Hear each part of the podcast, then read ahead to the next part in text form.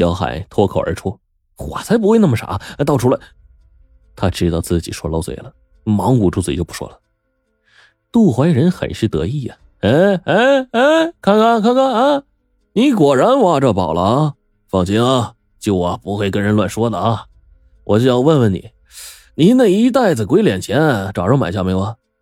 小海只好实话实说：“没呢，我在网上联系到一卖家，愿意出两百块钱一枚，可是人家要我保证是真品，如假包包退的。我，但是人家就，但要是人家掉了我的包，你说？”栽赃我说我鬼脸钱是假的，怎么办呢？我正犹豫着呢。杜怀仁眨了眨眼说：“网上买卖那的确是要多个心眼啊，要不然你卖给舅吧啊？只不过呀，我只能出一百块钱一枚。”小海高兴的说：“，要是就您买下，那自然好了。只是一枚卖一百，一千枚就只能卖十万，这这十万开美容美发不够啊。”你一百八一枚带罐子怎么样？您要是嫌贵啊，我就继续在网上找卖家。杜怀仁笑道：“ 哎，你这小子呀，很会做生意嘛。这样吧，一百五啊，就这么定了啊。你回去把那个鬼脸罐子给我拿来，我手头没那么多现金啊。明天我到银行取十五万。十五万对杜怀仁来说是个小数字，更何况他一转手就能赚他好几个十五万呢。”小海急忙摆手。哎不不不，叫那不行，一手交钱一手交货。那一年这十五万，您没现金不要紧，你支付宝给我转账也行。我把那鬼脸罐子呀埋在一秘密地方了，必须等晚上没人了我才敢去挖。杜怀仁没想到小海这小子还挺有心机的，就问：“你是不是只挖出来一枚鬼脸钱呢？然后哄你舅说是一罐子呀？想花招骗钱？这这怎么可能？”我说有一千枚就是一千枚，我数过，真的都是一样的。说着，又从口袋里掏出了几枚鬼脸钱。哎，果然和老周送给杜怀仁的是一模一样。天黑了，小海确认杜怀仁转了钱，这才带着他去挖罐子。杜怀仁发现小海买宝的地方，竟然就是不远处的小竹林。很快，那一罐装着鬼脸钱的罐子呀，就被挖了出来。里面果然装满了鬼脸钱，小海笑了，哎，舅，我没骗你吧？这一下啊，咱俩钱货两清了。我回家了。说完，他就想跑。杜怀仁一把抓住小海，说：“想跑没门啊！我这就去数啊！还有，你要是敢用假的糊弄我，你看我不拧掉你脑子！”小海没办法挣脱，被杜怀仁拉扯进了屋。哗啦一声，罐子里的鬼脸钱一下全倒在了桌子上。数量是不少，可是杜怀仁仔细一看，这些鬼脸钱显然都是假的。杜怀仁是气急败坏呀，想不到自己这么精明的一个人，竟然被一个乳臭未干的小子给耍了。他一把揪住小海的衣领，恶狠狠地说：“你小子胆子也通天大了啊！只是跟我斗，你还嫩了点儿。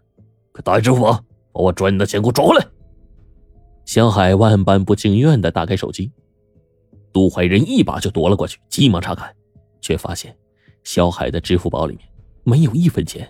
他愤怒的冲小海喊：“我钱呢？你把它弄哪去了？”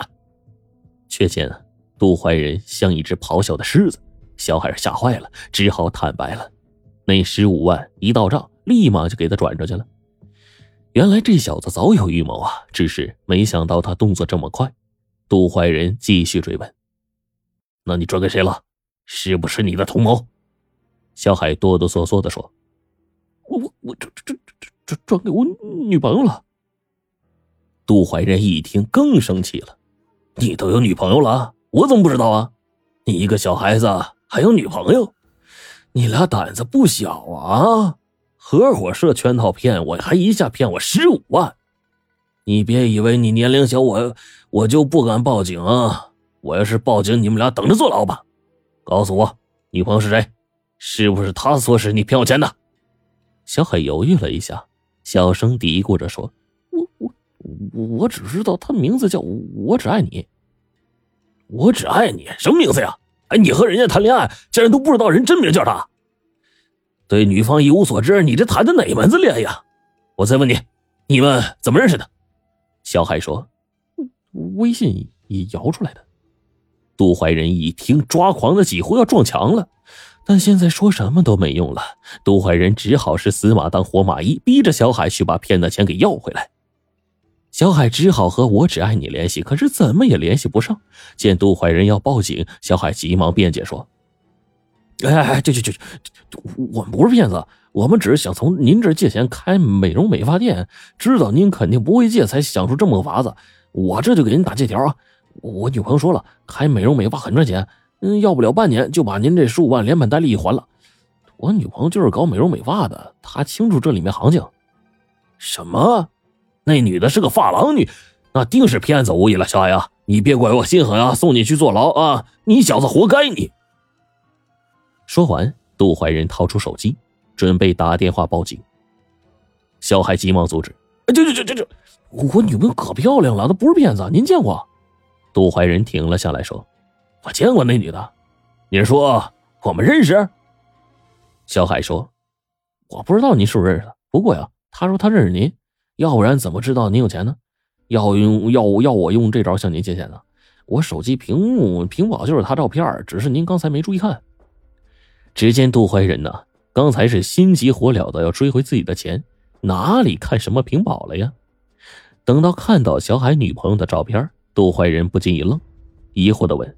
这这这女人，你女朋友，就是那个我只爱你。哎，我问你，你们是不是只是网聊啊？现实生活中见过没有啊？见到杜怀仁不像刚才那么凶了，小海也是来了精神。是啊，就是他呀。我没上过他家，但是我们在在在宾馆开过房，要不然怎么怎么会帮他设套骗您钱呢？我哎，我女朋友不像不像坏人啊，我就知道救你不会报警。滚，给我滚！杜怀仁气得把小海手机狠狠摔在地上，顿时是四分五裂。小海是心疼极了，但也不敢辩解，哎，更不敢上前把手机捡起来。见到杜怀仁要他滚，连忙拉开门，呲溜一下，消失的是无影无踪啊。杜怀仁心里可不平静了，这女的他怎么可能不认识？这就是他情人孟莎莎呀。孟莎莎是搞美容美发的。杜怀仁呢，和他勾搭在一起之后，早把自家老婆抛到九霄云外去了。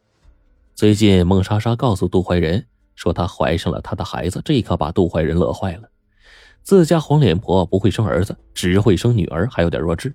所以这些天来呢，杜怀仁就把孟莎莎当成菩萨供着，一有时间就和她卿卿我我的。那天小海闯进他办公室的时候，他正在和这个孟莎莎打电话呢，没想到。